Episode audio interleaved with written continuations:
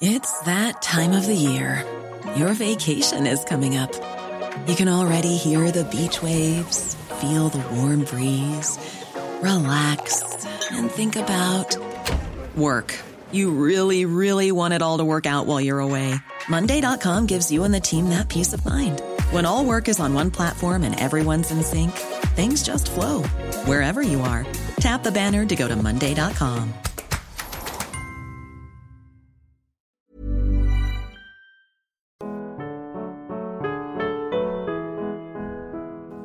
Intervention d'Olivier Battistini, maître de conférence HDR à l'Université de Corté en histoire grecque, sur le thème L'héritage de Napoléon. Je vous salue avec plaisir et c'est une joie vraiment de vous retrouver chaque année. Cela devient presque un rite. Et cette fois-ci, nos dernières rencontres sont rendues plus concrètes, plus, plus réelles par la publication de ce livre dont le titre est Napoléon, le politique, la puissance, la grandeur. Difficile de vous en parler puisque j'ai dirigé ce, ce, livre, mais je pourrais évoquer deux petites choses. D'abord, une double aventure. Premièrement, une complicité avec mon éditeur, Bernard Giovannangeli, qui est ici et que je salue.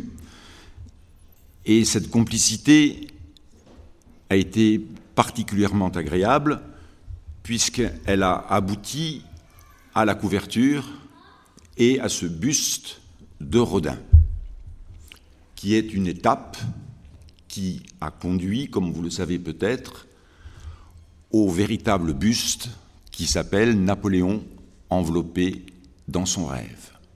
Le titre lui-même est magnifique. Et je trouve que quelques mots sont nécessaires, parce que ce buste a été retrouvé 80 années après la création de Rodin. Et l'étape, qui est, en plâtre, est intéressante car voici ce que dit le conservateur du musée Rodin.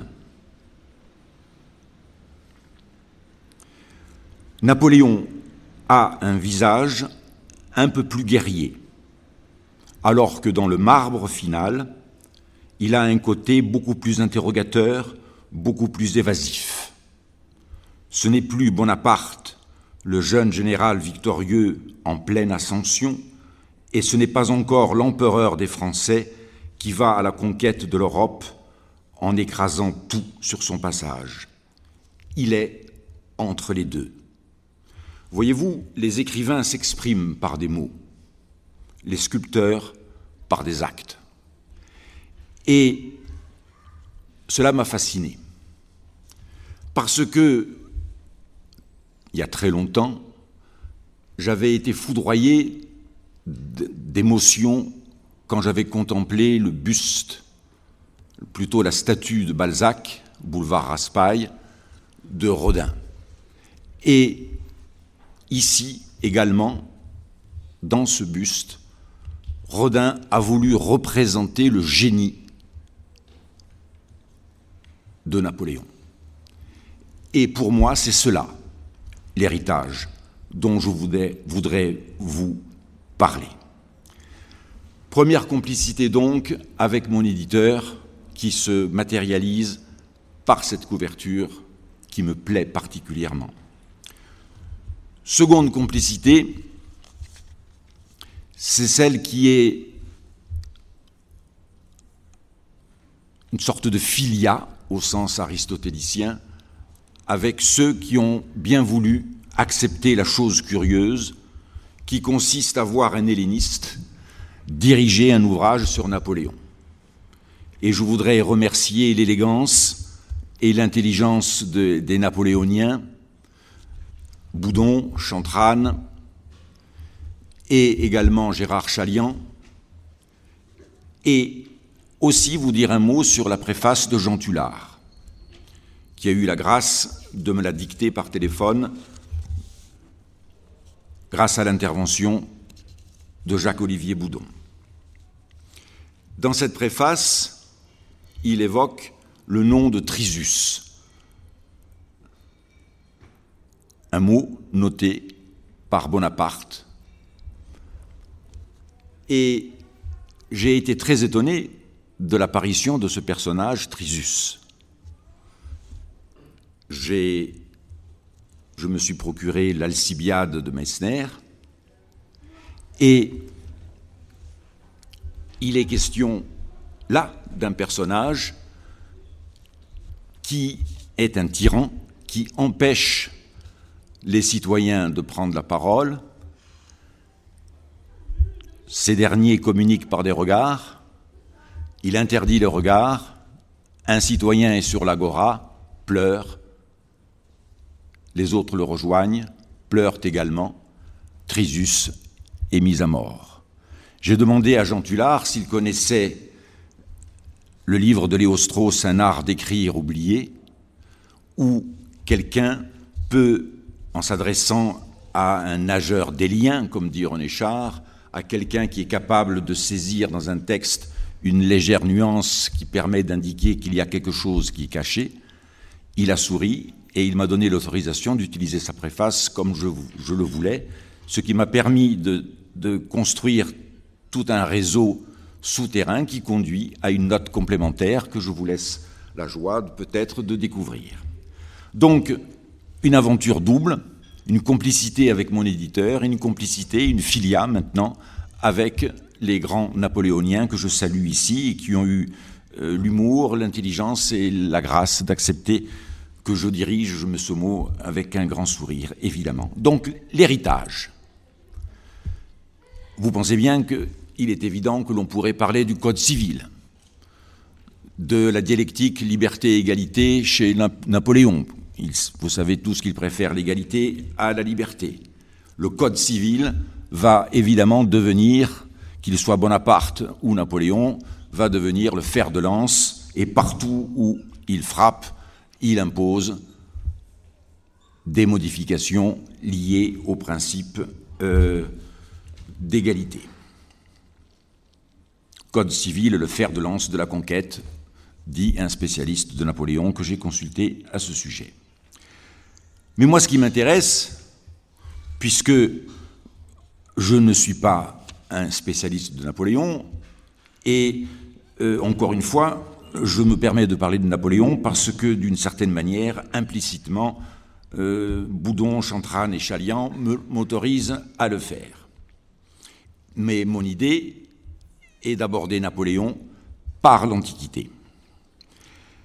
Et donc, pour moi, l'héritage de Napoléon, je le saisis dans ce buste, dans cette étude en plâtre de Rodin. Et Napoléon m'apparaît comme le poète de l'action. Le politique, la puissance, la grandeur, l'idée du politique, l'idée du beau, l'idée du tragique, l'audace, la gloire immortelle et le choix qu'elle implique et même sa légende noire. J'accepte tout de Napoléon parce qu'il nous a donné le beau et la grandeur. Pour Anna Arendt, sans grandeur, il n'y a pas de politique. Si vous permettez, trois lignes. Le sens profond de l'acte et de la parole ne dépend pas de la victoire ou de la défaite, ni d'aucune issue éventuelle, d'aucune conséquence bonne ou mauvaise.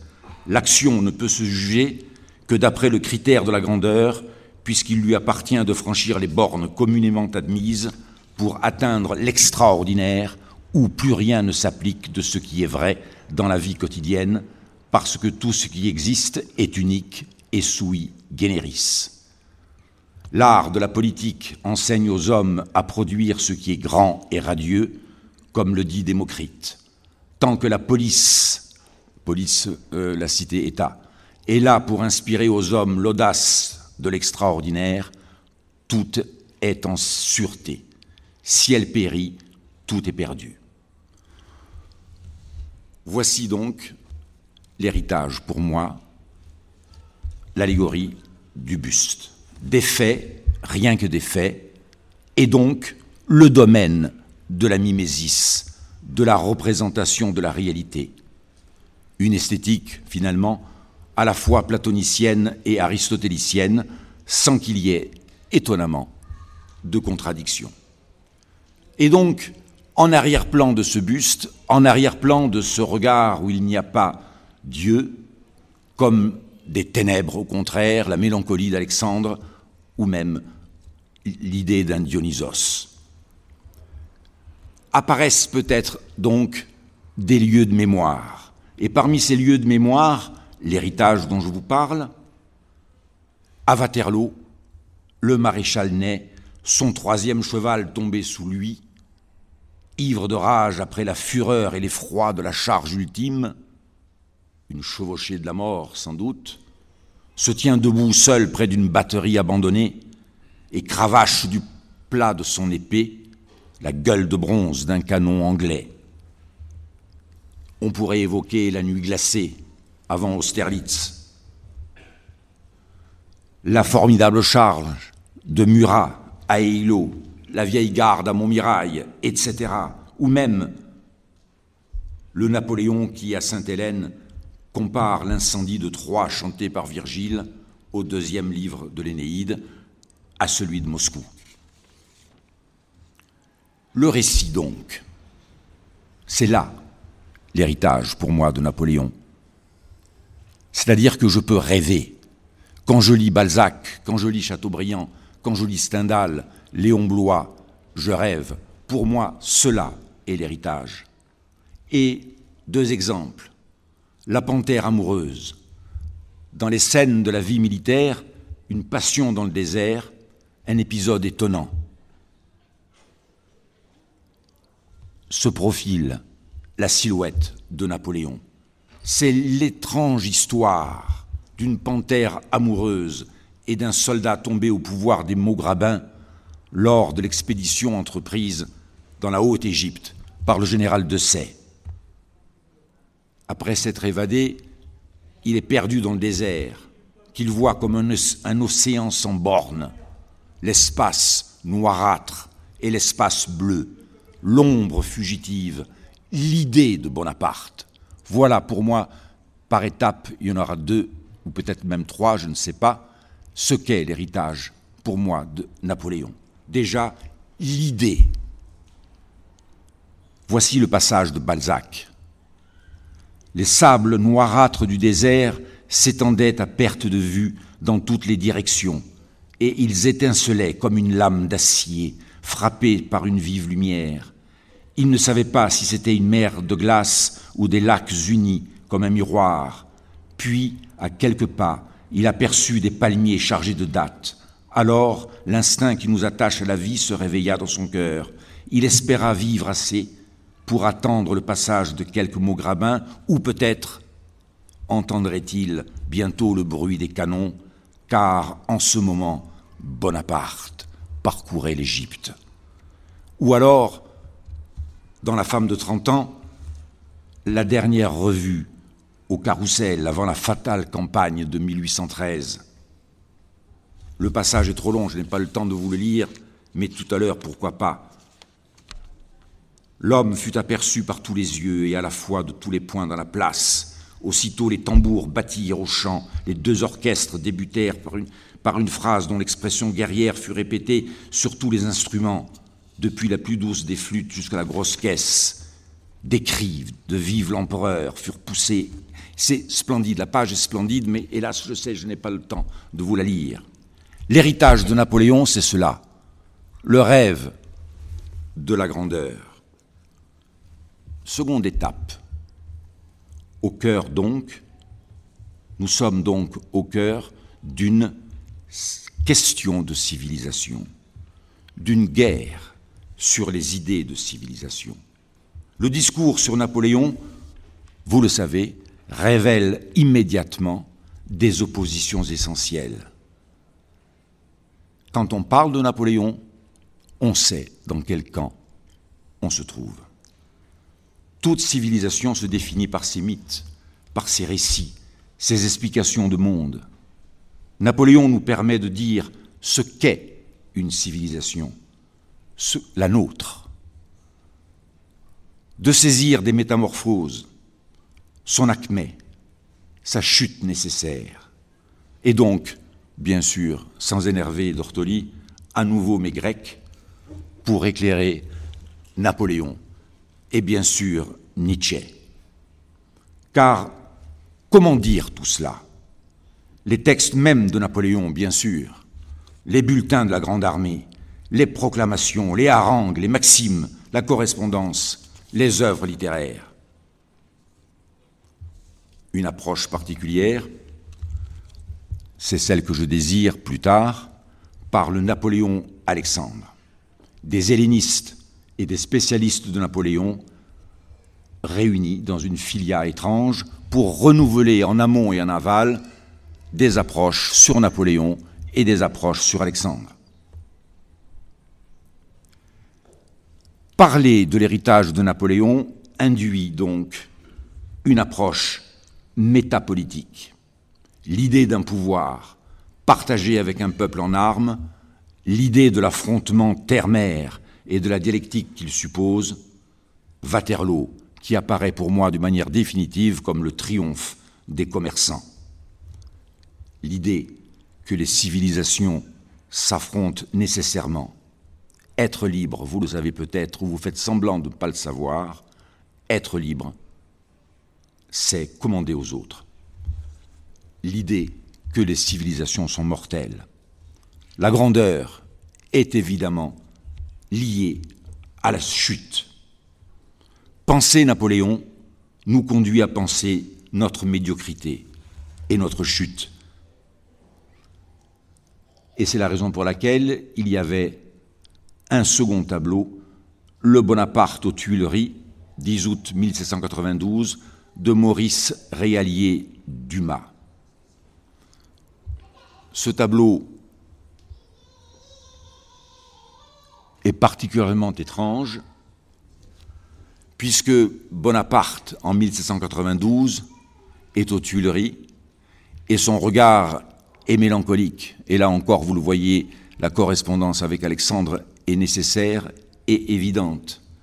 Il est mélancolique car ce qui caractérise la grandeur, bien sûr, c'est la chute, sinon, sans tragédie, les choses seraient moins intéressante et nous donnerait pas le frisson que l'on peut avoir lorsqu'on s'intéresse à Napoléon ou à Alexandre, Bonaparte est en train de contempler les attributs de la puissance. Louis XVI a été amené au temple par la canaille et étonnamment seul, Bonaparte, au milieu d'un tourbillon de violence et d'un chaos de fin de monde, Bonaparte médite. Et je pense bien sûr à Scipion l'Africain face à l'incendie de Carthage et, et Polybe en arrière-plan. Aujourd'hui, d'autres empires s'éteignent. Les barbares se sont infiltrés dans les défenses. Ils ont installé, ils se sont installés dans nos murs. Ces signes sont ceux de la prochaine nécropole. Le bourreau attend. Paraîtront bientôt les vautours. C'est un texte de Munford, La cité à travers l'histoire. Les grandes natures sont en proie à la mélancolie.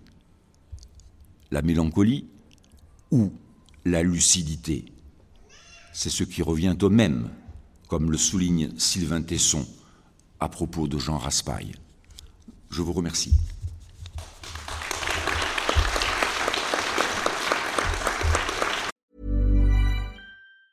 Planning for your next trip? Elevate your travel style with Quince. Quince has all the jet-setting essentials you'll want for your next getaway, like European linen, premium luggage options, buttery soft Italian leather bags, and so much more. And it's all priced at 50 to 80% less than similar brands. Plus, Quince only works with factories that use safe and ethical manufacturing practices. Pack your bags with high-quality essentials you'll be wearing for vacations to come with Quince. Go to quince.com slash trip for free shipping and 365-day returns.